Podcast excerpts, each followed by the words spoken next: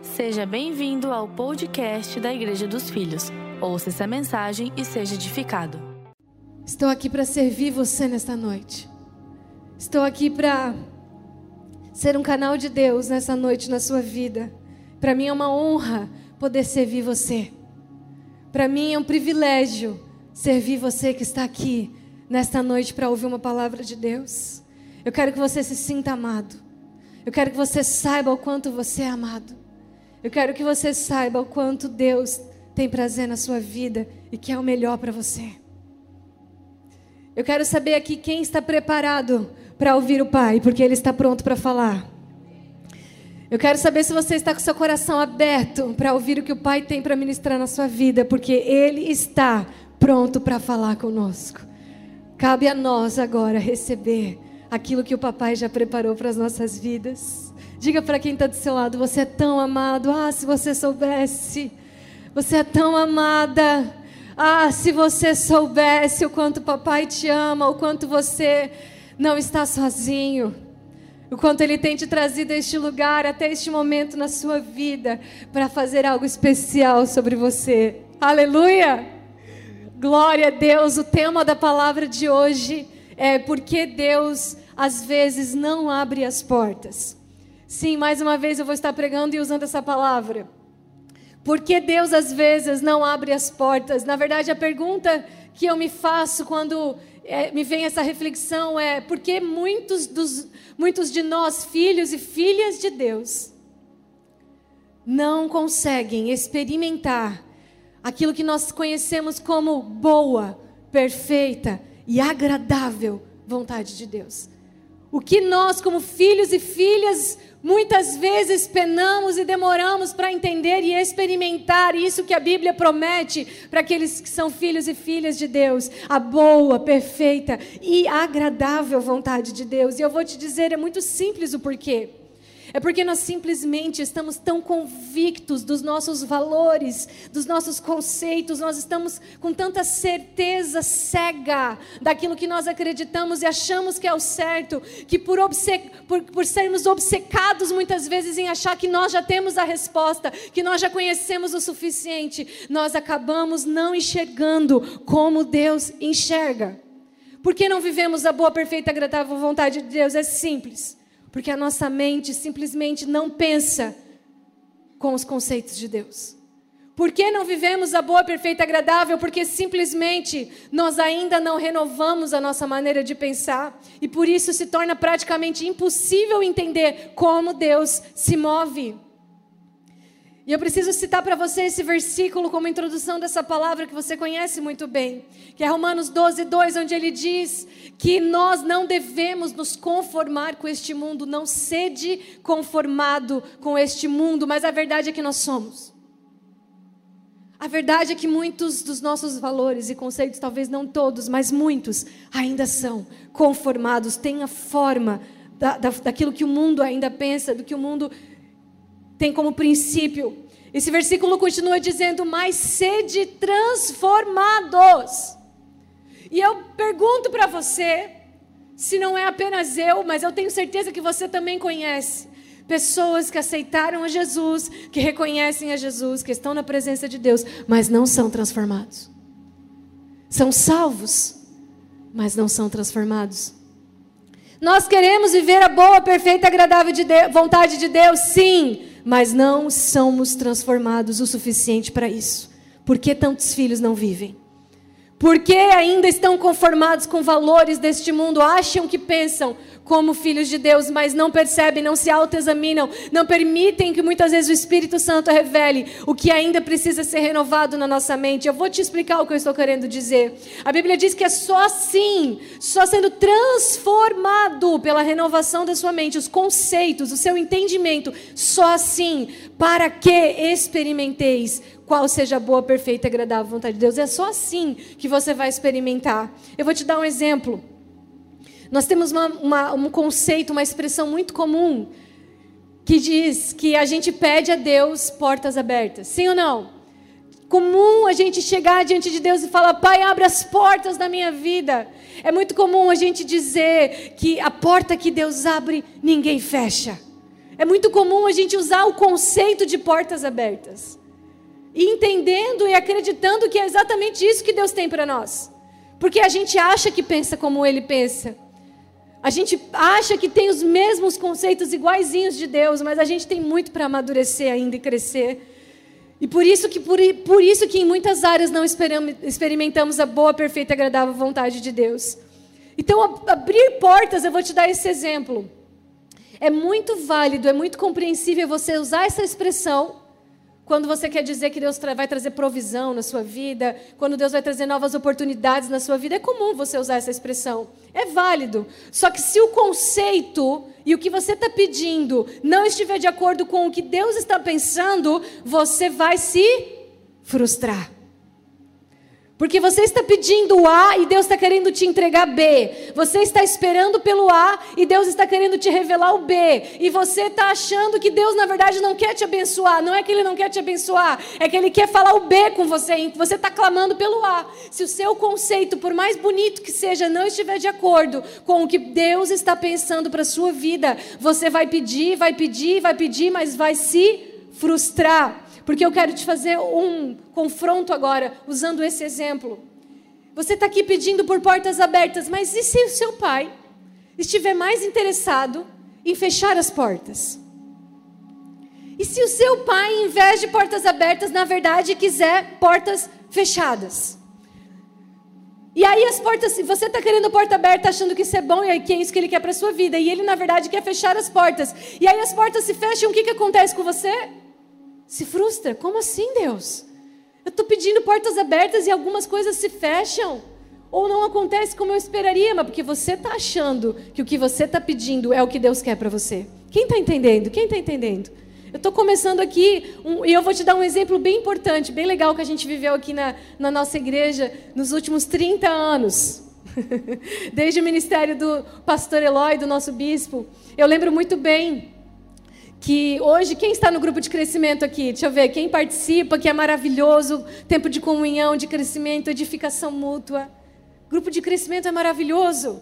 Grupo de crescimento é, é, é o desejo do Pai para nós, que seria o fato de ter um, sabe, assim, um cuidando do outro, um dando suporte para o outro, um edificando o outro, tendo um lugar para pessoas novas chegarem, se sentirem à vontade. Então, grupo de crescimento é maravilhoso. Eu lembro muito bem quando nós começamos com a sigla Comunidade Cristã de Base, CCB, e aí a gente foi mudando, e aí depois a sigla foi para outras que eu não lembro, eu lembro de chegar em grupo pequeno.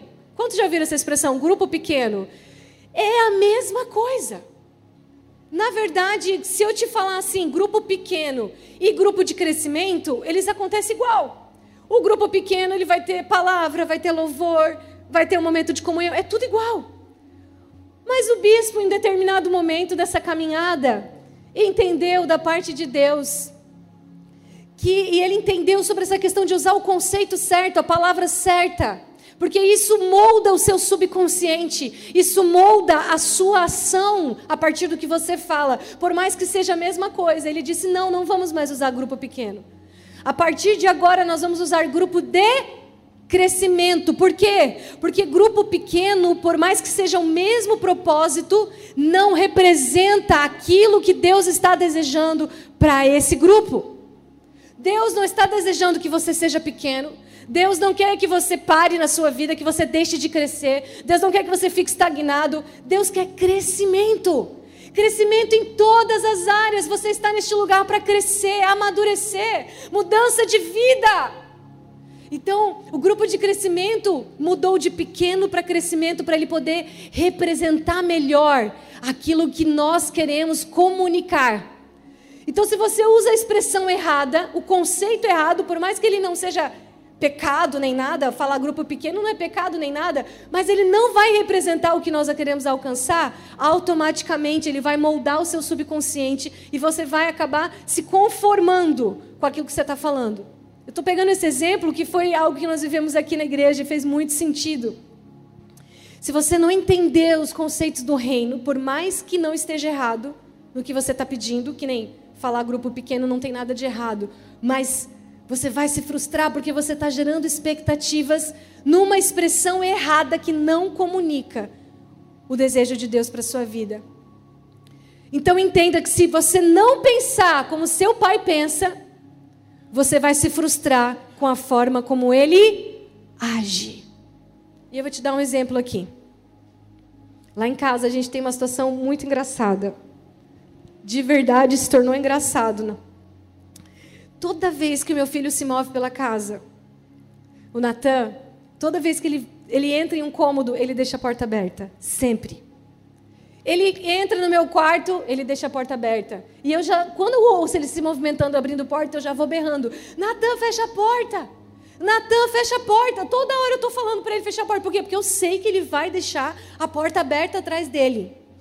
E isso se torna engraçado porque eu não preciso nem esperar mais ele, ele chegar e aparecer para mim. Eu sei que enquanto ele está abrindo a porta, eu já vou berrando: abre, fecha essa porta. Por quê? É porque eu não quero que ele se mova livremente dentro de casa? É porque por acaso eu quero que ele tenha mais trabalho, dar um trabalho para ele, tipo, vai fechar essa porta, você tem que ter trabalho. Por acaso eu quero dificultar as coisas para o Natan e quando eu peço, fecha a porta, Natan, é que eu quero dificultar as coisas para ele? Não. É porque simplesmente tão importante quanto abrir a porta é saber fechar. Porque o Natan, ele tem seis anos. E ele não pensa como eu penso. Ele não entende o que eu entendo.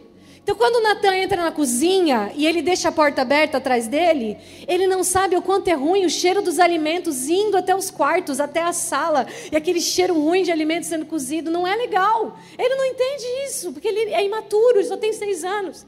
Quando o Natan abre a porta do meu quarto e eu tenho que ficar, Natan, fecha a porta, atrás dele, ele não, tá, não, não entende por que, que ele tem que fechar, fechar a porta. Porque, sabe por quê? O ar-condicionado está ligado e o ar gelado vai sair. Mas ele paga a conta no final do mês? Sim ou não?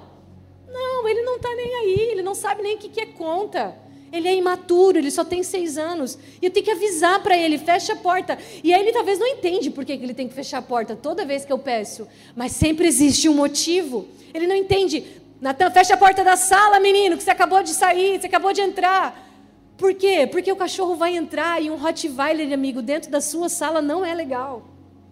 O Rottweiler vai entrar na minha sala, Natan. Ele vai fazer xixi no tapete. E sabe quem vai ter que limpar?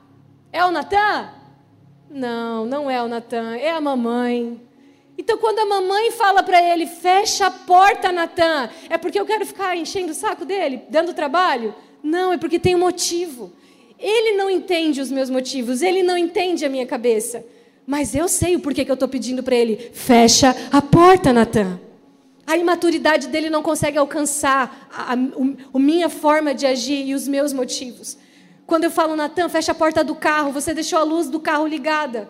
Ele por acaso sabe o trabalho que vai dar se aquela luz descarregar toda a bateria e eu ter que chamar alguém para me ajudar com a bateria? Ele não sabe. E assim muitas vezes nós somos com Deus. Enquanto, e eu vou falar essa frase agora muitas vezes, presta atenção nessa frase. Se você não pegar nada dessa mensagem, você só precisa gravar essa frase no seu coração.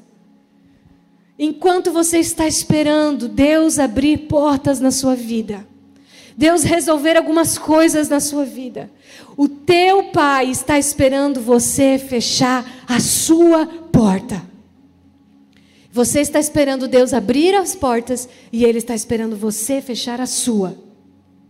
E eu vou te dar cinco exemplos bíblicos de momentos que as portas fechadas foram muito mais provisão, muito mais cuidado de Deus do que portas abertas.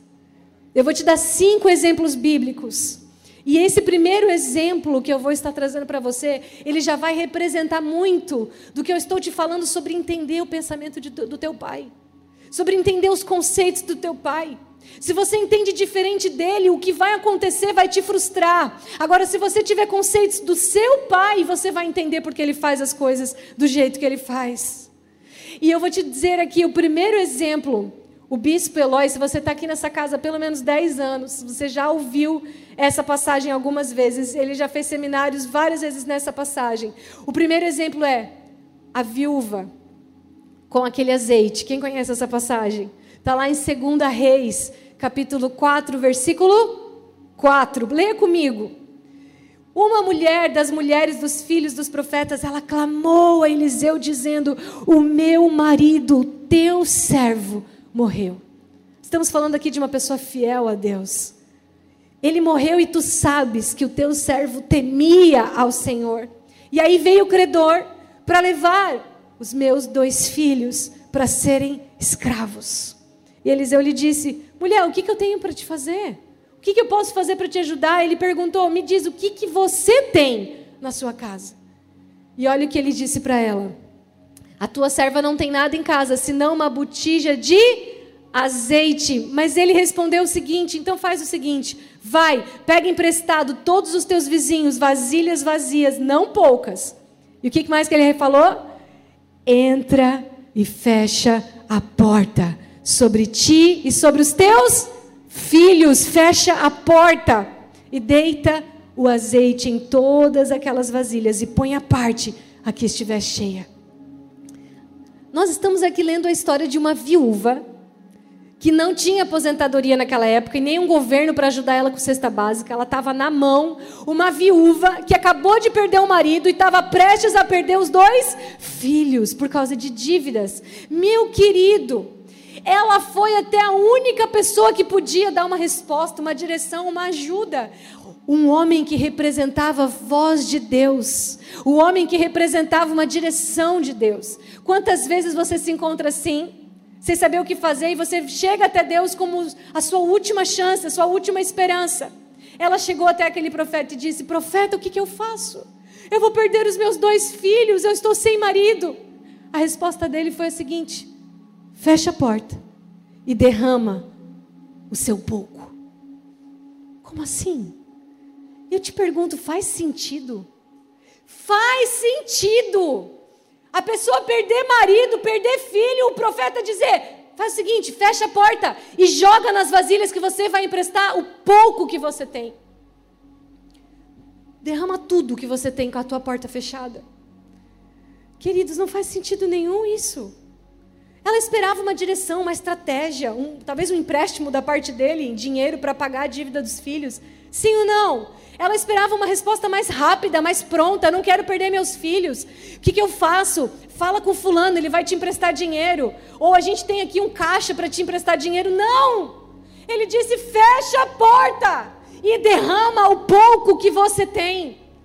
Ah, querido, enquanto você está esperando Deus te dá muito, Ele está esperando você derramar o seu pouco. Enquanto você está esperando a eternidade, Deus está esperando a sua vida passageira. Eu preciso te dizer aqui o primeiro princípio. Deus está te dizendo, filho, você que não tem nada para ser derramado, para resolver a sua vida, você não tem nada. Mas olha, o pouco que você tem, conhecimento, recurso, talento, pouco em outras pessoas, quando você derramar na minha presença, no meu reino, eu vou multiplicar para sobrar na sua vida. O primeiro princípio que você precisa entender é que você nunca vai ter menos do que o que você semeou. Nunca. Ela derramou um pouquinho de azeite, mas ela recebeu várias e várias botijas de azeite cheias, vasilhas cheias de azeite. Se você entrega 10, eu não sei se você pegou o que eu estou te falando. Se você entrega 10, você não vai receber menos que 10. Você, no mínimo, vai receber 10 ou mais. Se você entrega 100, quanto que você vai receber? de 100 para cima. Por que, que as pessoas às vezes não têm para entregar o talento, o dom? Porque só retém, retém, retém. A Bíblia deixa muito claro que Deus não dá para você semear. Deus não dá para você prosperidade para você semear. Seja o seu talento, seu dom, seu tempo. Ele não dá essas coisas para você semear, ele dá ao que semeia. Enquanto você semeia, ele multiplica. Enquanto você derrama, ele traz mais. Enquanto você tem fé o suficiente para dizer, eu me desprendo, eu vou dar um passo de fé, eu vou fazer algo que talvez pareça que vai faltar, mas à medida que eu ando na, na fé, naquilo que eu não estou vendo, mas eu creio que vai acontecer, o meu Pai vai multiplicar na minha vida, porque Ele dá ao que semeia. Enquanto você faz, Deus vai multiplicando. Não é primeiro ele multiplica e depois você você derrama, não. Então comece, comece a entender esse conceito, querido, porque se você não está vivendo a, per, a, boa, perfeita e agradável vontade de Deus, é porque algum conceito você não entendeu ainda. Quem está pegando aqui? Algum conceito não foi revelado, não foi renovado na sua mente ainda. Por que, que eu não vivo essa área da minha vida, boa, perfeita e agradável vontade de Deus? Porque você ainda não renovou totalmente a sua mente. Que seja só naquela área, não tem problema, mas se você não está vivendo, é porque não renovou. Então pega esse conceito, esse primeiro princípio. Ele, ele olhou para uma mulher pobre que estava prestes a perder os dois filhos e falou assim: ó, faz o seguinte, joga fora. Você só tem o azeite, derrama. Você acha que Deus devia ter pena dela? Você acha que Deus, o profeta podia olhar para ela e falar assim: mulher, você só tem isso, que dó. Meu Deus, o que, que a gente vai poder fazer com isso, né? E agora? Poxa vida, vamos ver se a gente consegue juntar aqui uma vaquinha entre os outros profetas para te ajudar. E eu vou te dizer: se eles fizessem isso, ela só ia ter dinheiro para pagar a dívida daqueles filhos. E como é que ela ia comer depois? Ia ter que ficar sustentando ela. Deus não te dá nada para você ficar pela metade. Deus não te dá nada para você ficar pelo caminho. Você chega diante de Deus dizendo: Eu estou precisando pagar essa dívida. Deus está te dizendo: Eu quero te dar para pagar a dívida e ainda para sobrar. Quem está entendendo? Queridos, você não recebe nunca, você vai receber menos do que o que você semeia. Mas não é primeiro recebe, depois semeia, você faz, e enquanto você age pela fé, Ele age na sua vida e multiplica. Porque é por fé, não é por vista. Não é, ah, Deus me abençoou, então eu vou fazer. Ah, querido, daí não é fé. É esmola. É esmola, é caridade, é generosidade. Faz isso com quem precisa, mas não faz isso com Deus. Ele quer ver a sua fé, a sua dependência. Ele quer, ele quer fazer o que ninguém pode fazer. Ele quer falar assim, ó, quer ver, ó, você só tem um azeite, então derrama só esse azeite. É só isso que você tem? Então derrama só isso. Porque eu não preciso do que o que você tem, eu preciso da sua fé. Se você não tiver nada, eu crio tudo do nada. Mas você está disposto a me entregar o seu nada para eu poder te dar tudo? Ou você vai ficar retendo, segurando, preocupado? Meu Deus, e agora o que, que eu faço? Eu só tenho azeite. Mas a Bíblia está dizendo que Deus não abriu portas para ela. A Bíblia está dizendo que Deus não abriu soluções para ela. A Bíblia está dizendo, filha, fecha a porta do teu quarto e derrama o pouco que você tem. Calma que você vai pegar o que eu estou querendo te dizer. O segundo exemplo está lá em Josué capítulo 2, versículo 18 e 19. Quem conhece a história de Raabe aqui? A história de ah, muitas poucas, pouquíssimas pessoas conhecem, então eu vou contextualizar. Ela era uma prostituta. Ela era uma prostituta que vivia nos muros de Jericó. Jericó queria ser derrubada por Josué em poucos dias. Ele enviou três espias que foram até Jericó para espiar, espiar e eles passaram pela, por Raabe e eles contaram isso para Raabe e ela disse: "Me salva, eu ajudo vocês". Eu faço parceria com vocês, mas eu não quero morrer junto com Jericó. Eles disseram: tudo bem.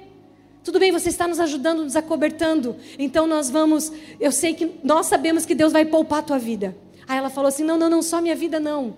Não, não, só a minha vida não. Por favor, poupa da minha família também.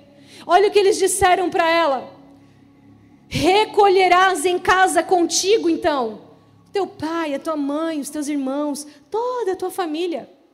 Será, pois, que qualquer que sair da porta da tua casa, vou ler de novo. Será, pois, que qualquer que sair da porta da tua casa, o seu sangue, o sangue dessa pessoa, vai ser sobre a cabeça dela. E nós seremos inocentes desse sangue. Deixa eu te explicar uma coisa aqui.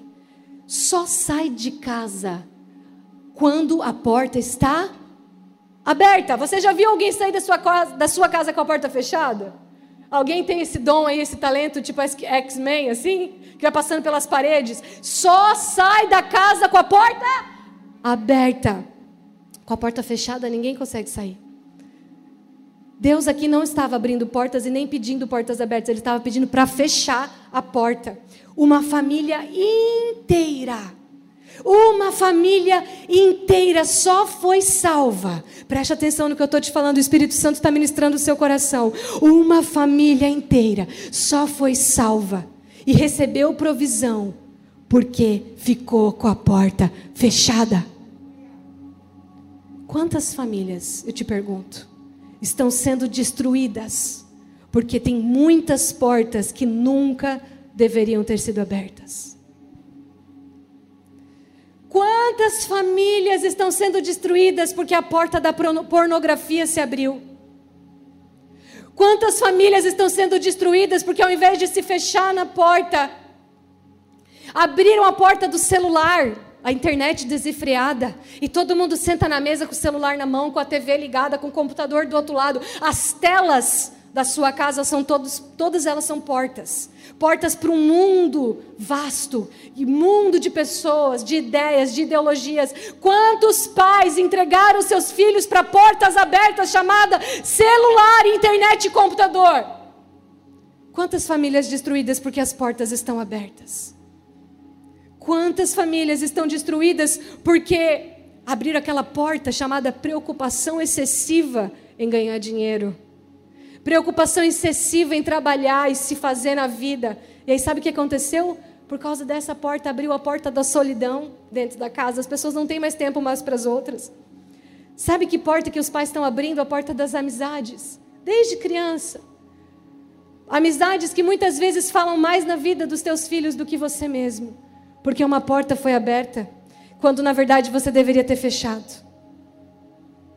Quantas portas estão se abrindo em tantas famílias e tem pais dizendo assim: Deus, tem pais dizendo assim: Deus, abre a porta para minha família viver melhor.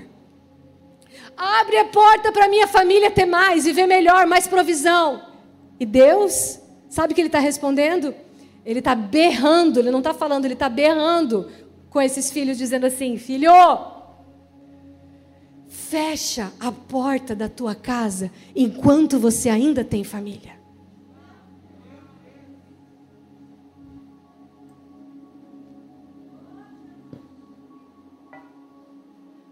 Filho, fecha a porta.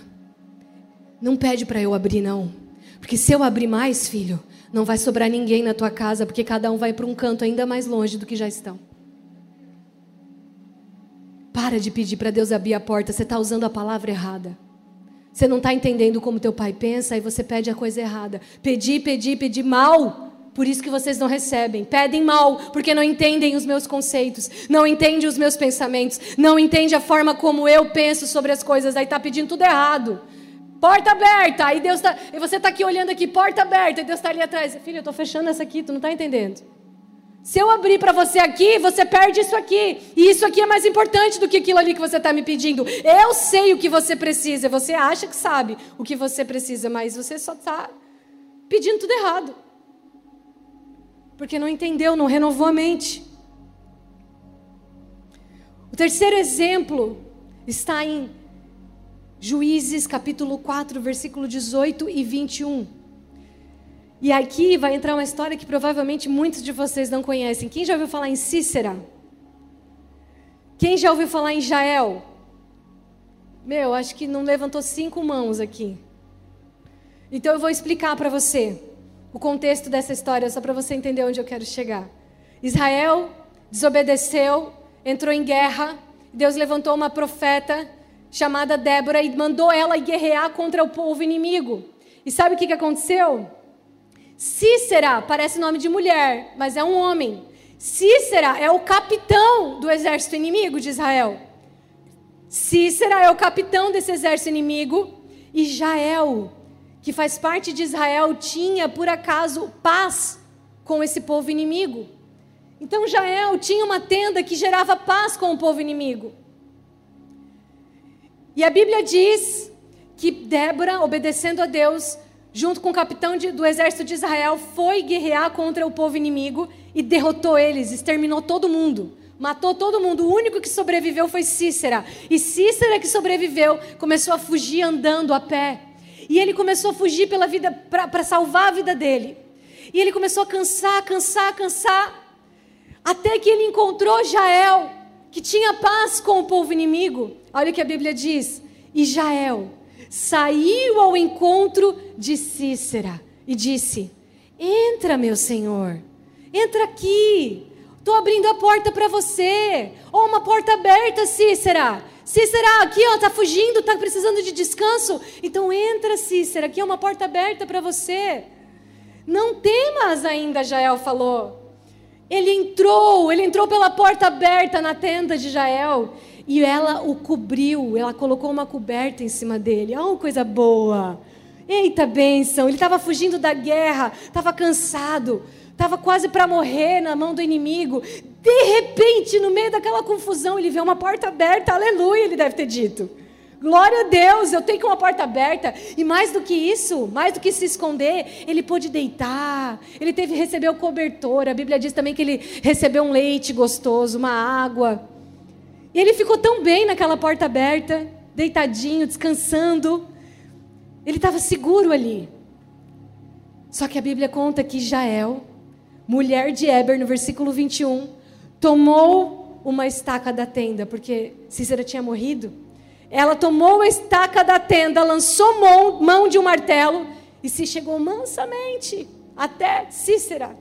E olha que lindo que ela fez, parece filme de terror ela cravou na, na, na testa, na fronte de, de Cícera, ela cravou na fonte aquela estaca usando martelo. Pensa que cena bonita?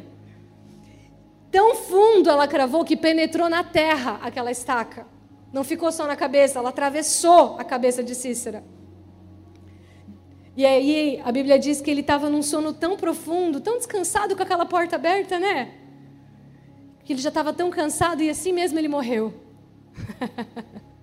Cícera, que estava em fuga, acabou entrando numa porta aberta que o matou. Querido, preste atenção aqui, ó. Nem toda porta aberta é provisão de Deus para a sua vida. Nem toda porta aberta foi Deus que abriu. Preste atenção, enquanto você está orando, Deus abre as portas. O mundo espiritual está te ouvindo. Deus resolve isso aqui na minha vida. O mundo espiritual está te ouvindo. O inimigo está, hum, você quer uma portinha aberta, é, querido? Que bacana. Pode deixar que eu vou providenciar para você. Aí sabe o que muitos filhos de filhas de Deus fazem? Eles olham aquela porta aberta como provisão de Deus, igual Cícero achou. Eles entram sem questionar. Eles só esquecem de um detalhe. Deus não mandou você entrar na porta aberta, Deus mandou você fechar a sua porta. Deus, você, ele, você precisa, antes de entrar numa porta aberta, fechar a porta com o seu pai no seu quarto, em secreto. Sabe quando você estiver em apuros, cansado, precisando de refúgio, quantas vezes você se vê querendo fugir da sua realidade? Quantas vezes você se vê cansado, precisando de descanso, fugindo da sua realidade emocional, do seu casamento que às vezes não está como você gostaria, no seu trabalho, você está buscando refúgio. Quantos filhos fazem? Buscam a porta aberta, o escape emocional. Primeira porta aberta, ficam no escape emocional. Quantas portas abertas você está entrando que parecem inofensivas, que nem Jael? Entra, não tenha medo. Tão inofensivo Cuidado, filho, que você está entrando em portas abertas para fugir da sua realidade, para ter escape emocional, para tentar um, um, consolo na sua vida, mas talvez essa porta que você está entrando, esse escape que você está entrando, vai ser exatamente aquilo que vai te derrubar. O que era para avançar na sua vida, talvez vai te atrasar. O que Deus queria fazer por você, talvez vai ser impedido.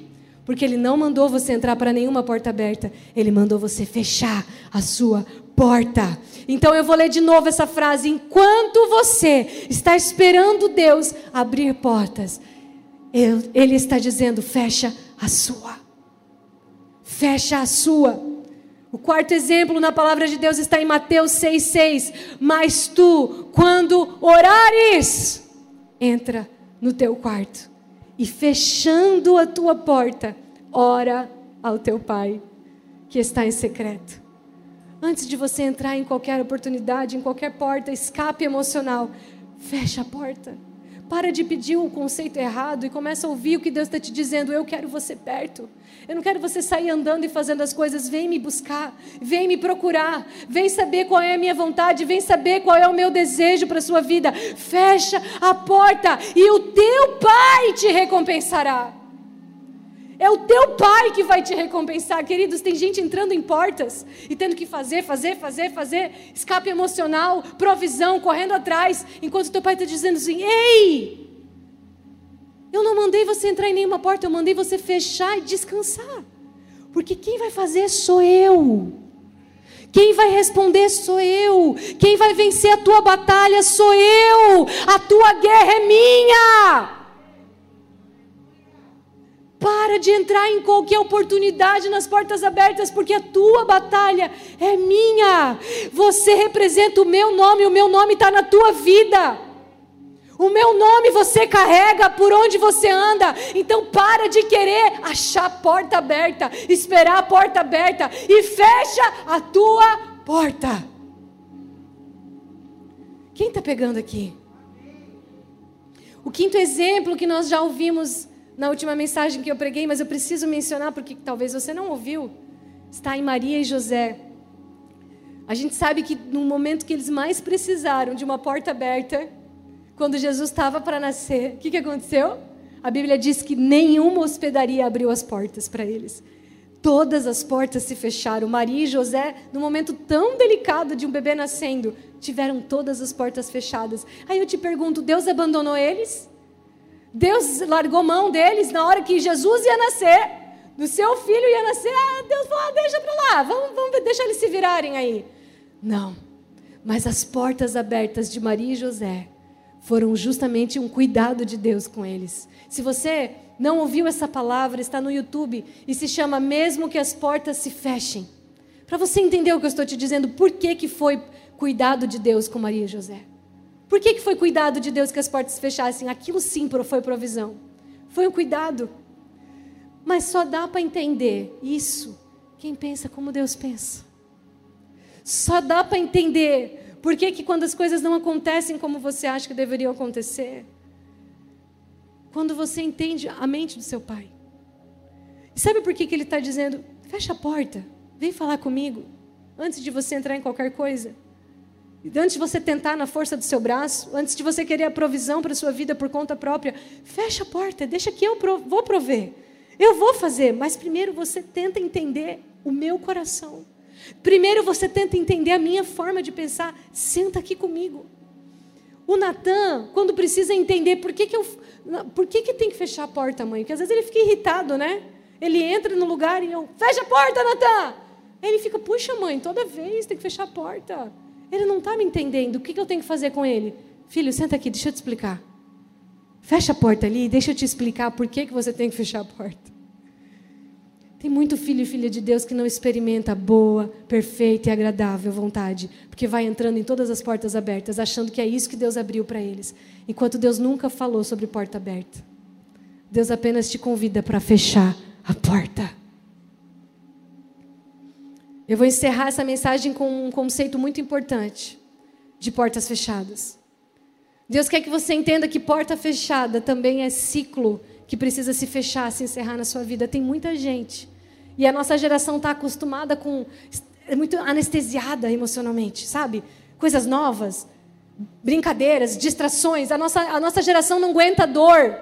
A nossa geração não aguenta sofrer, que a toda hora está se divertindo. Está assistindo Netflix o tempo inteiro, celular o tempo inteiro, internet o tempo inteiro, mas fechar a porta para orar não consegue. Porque tá, a mente está tão acelerada que quando ele para para orar, ele fica, ai meu Deus, o que, que eu faço agora? Eu estou sendo tão estimulado o tempo inteiro. O que, que eu faço agora? Não consegue parar. Tem que estar tá em movimento o tempo inteiro. É uma geração ansiosa. É uma geração que não sabe parar não sabe refletir, não sabe se interiorizar, não sabe entrar em contato com seus problemas aqui dentro. Sabe por quê? Porque está toda hora usando de escape emocional. É Instagram, é WhatsApp, é TV, é parque de diversão, é cinema, é shopping, é tudo, é compra. Compra, compra, compra, compra, compra, compra, é para preencher o seu vazio. Enquanto que Deus está te dizendo, para de usar escape e fecha a porta comigo. Eu preciso resolver algumas coisas no teu coração, mas se você não parar para me ouvir, como que eu vou falar com você? Como que você vai experimentar a minha boa, perfeita e agradável vontade? Você me ama? Você crê em mim? Deus falando contigo, você me ama, você crê em mim, mas você não consegue parar para me ouvir? Você não consegue parar para fechar a porta do quarto e ficar comigo. Você só quer portas abertas, novidades, novos relacionamentos, novos começos, novas oportunidades de emprego, novas oportunidades de amizades. Tudo novo. A nossa geração só quer assim, ó, novo, novo, novo, novo. Sabe qual é o problema? A gente está ficando muito bom nas coisas novas. Só que a gente está muito ruim em fechar as portas e deixar o que ficou para trás lá fora. Quantos casamentos interrompidos?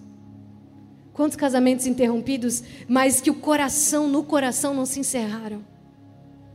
No coração não se encerrou, porque ainda gosta, tem sentimentos, não, mas porque não conseguiu fechar aquele ciclo e as feridas vêm à tona toda vez. As memórias, a traição, a dor, a rejeição, a humilhação, toda vez volta de novo. Você está procurando um novo relacionamento, talvez você está esperando uma nova pessoa, mas na verdade você não fechou aquele ciclo, você não fechou aquela porta. E aí você vai misturar o que passou com aquilo que vai vir, vai dar um estrago só. Deus está dizendo para você, filho, para de querer porta aberta, fecha a porta. Quantas pessoas que estão de luto por aqueles que foram? E você precisa sofrer no seu luto, chorar, padecer aquela dor, para depois fechar a porta.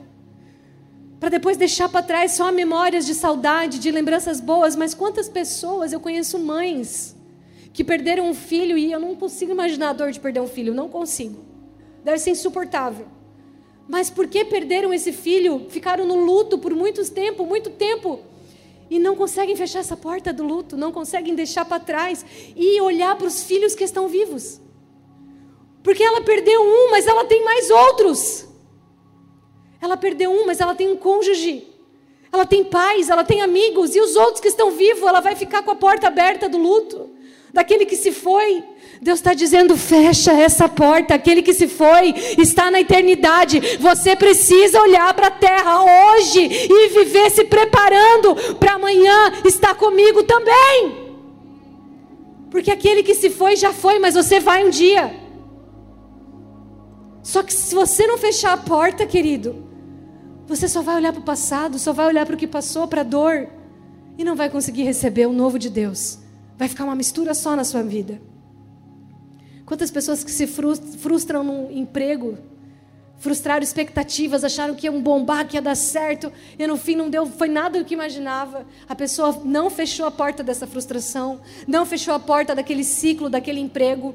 Aí ela não consegue mais sonhar, ela não consegue mais projetar, ela não consegue mais crer que Deus tem coisas novas, emprego novo, oportunidade de trabalho nova. Ela não consegue crer nisso, porque ela não fecha a porta. Ela continua correndo atrás de outras coisas, mas na verdade ela não fechou aquele ciclo no coração dela. Como que ela vai entrar em outra porta? Vai vir tudo junto: frustração, decepção, incredulidade, falta de autoconfiança. Deus está dizendo para você: fecha a porta. Quantas pessoas desigrejadas que estão sem igreja porque não fecham a porta do ciclo que viveram em outro lugar. Não conseguem fechar a porta, não conseguem perdoar o que se frustrou, o que magoou em outro lugar, talvez pela imaturidade de ambas as partes, e ser humano erra. Eu preciso dizer uma coisa para você: nós somos uma família. Eu sou família com você, nós somos uma família. E eu te pergunto: quem aqui tem uma família de sangue que nunca errou com você? Levanta a mão agora, nunca errou. Não teve um problema na sua família. Me diz, levanta a mão. Ah, ninguém? Não acredito, sério? A sua família já errou com você? É mesmo? Você já se frustrou com alguém da família? Não acredito. Meu, só você? A minha é muito perfeita. A do irmão também, né, irmão? Perfeita. Por que, que a sua família de sangue pode errar com você e você perdoa e, e continua a vida, mas a família espiritual não pode? Aí, ó. Aqui ninguém pode errar com você. Na igreja ninguém pode errar. não entendeu a conexão, não entendeu a aliança de Cristo um com o outro, não entendeu o sacrifício de Jesus na cruz, não entendeu o perdão, não entendeu. Por quê? Não renovou a mente. Quem que assim vai poder viver a boa, perfeita e agradável vontade de Deus? Como? Como? Se não consegue nem liberar perdão? Não entendeu esse conceito, não entendeu essa realidade, não entendeu essa revelação, não entendeu, não vai viver a boa, perfeita e agradável, não vai. Você não pensa como teu pai pensa, sabe por quê? Porque você não passa tempo com ele. Sabe como que eu fico parecida com meu pai, ou com meu marido, ou com a minha mãe, ou com uma amiga? Já viu amigos que ficam parecidos? Porque passa tempo. Eu fecho a porta do meu quarto e eu vou ouvir, pai, como é que tu pensa sobre isso? Quer ver, ó, pai, estou chateada com aquela pessoa. Estou chateada, aquela pessoa me magoou, aquela pessoa, de verdade, ela me magoou, pai. Está doendo aqui dentro, pai, o que, que eu faço agora? Eu não saio abrindo outros relacionamentos, não, não saio tentando buscar outras amizades, outras pessoas, para ver se supera, para ver se eu consigo superar a dor que aquela ali me causou. Não, não, não, não. Antes de qualquer coisa, eu fecho a porta. Me machucou, me machucou, me feriu. Eu vou fechar minha porta com o meu pai no meu quarto. E eu vou falar, pai, eu estou tão chateada. Poxa, eu estou bem magoada mesmo. Aquela pessoa não devia ter me tratado assim. Ela não entendeu meu coração, ela não entendeu minha mente. Aí sabe o que você pergunta, pai? Como é que você vê essa situação? Pai, pai, pai, pai, como é que você vê essa pessoa? Porque eu só estou vendo as coisas ruins. Eu só estou tendo a capacidade de enxergar os erros. Mas, pai, peraí, eu sei que eu também tenho erros. E eu sei que você me ama mesmo assim. Então, como você vê aquela pessoa que me magoa? Aí Deus vai te levar a se alinhar com o pensamento dele. Aí Deus vai te levar a enxergar como ele pensa. E por isso você vai poder realmente se colocar no lugar daquela pessoa como Cristo se colocou no seu lugar. E porque você vai entender o coração daquela pessoa, porque Deus vai te mostrar o coração dela. Então você vai poder liberar perdão tão fácil, tão bonito, tão lindo. E você vai sair dali antes com vontade de nunca mais ver ela, você vai sair dali com vontade de abraçar ela. Você vai abrir a porta do seu quarto porque você passou um tempo com seu pai e você vai dizer: Irmão, eu te amo. Pai, eu te amo. Mãe, eu te amo. Posso contar um testemunho para vocês? Quem quer ouvir aqui um testemunho meu? Bem pessoal. Porque eu preciso encerrar, mas eu preciso te contar esse testemunho. Eu sinto no meu espírito de compartilhar isso com você. Está aqui o meu pai, que sempre foi uma bênção na minha vida, minha mãe, sempre me impulsionaram, investiram em mim, me amaram. Sempre. Quando eu era criança, eles estavam bem no início do ministério, doando o tempo deles para a igreja, doando o tempo deles para os irmãos, doando o tempo deles para crescer no ministério, para cuidar de vidas. E por muitas vezes eu senti falta do meu pai. Por muitas vezes eu senti falta do tempo dele comigo. E eu cresci sentindo às vezes essa falta. Quando eu conheci Jesus com 10 anos de idade, eu fui tocada pelo Espírito Santo de Deus e eu pude ser preenchida por um amor que é mais real do que o ar que a gente respira, é mais palpável do que a nossa própria carne. Quando eu fui tocada por esse amor, Deus ao longo do meu relacionamento com ele, quando eu entrava no quarto e fechava a minha porta, e está aqui eles de testemunha na minha adolescência, o quanto eu fazia isso. Mas eu entrava no quarto e fechava a porta e dizia: Deus, eu preciso de um abraço. Eu estou carente, eu estou sentindo falta de carinho. Eu estou sentindo falta de um abraço, eu preciso do teu colo. Deus muitas vezes me lembrava de quando eu sentia falta do abraço do meu pai. E ao invés de eu ficar chateada, triste, ao invés de eu ficar com raiva, porque ele não pôde me abraçar naquele momento, Deus me mostrava a história do meu pai. Deus me mostrava como ele teve que lutar na vida, como ele teve que superar obstáculos na vida e o quanto ele mesmo não teve abraços.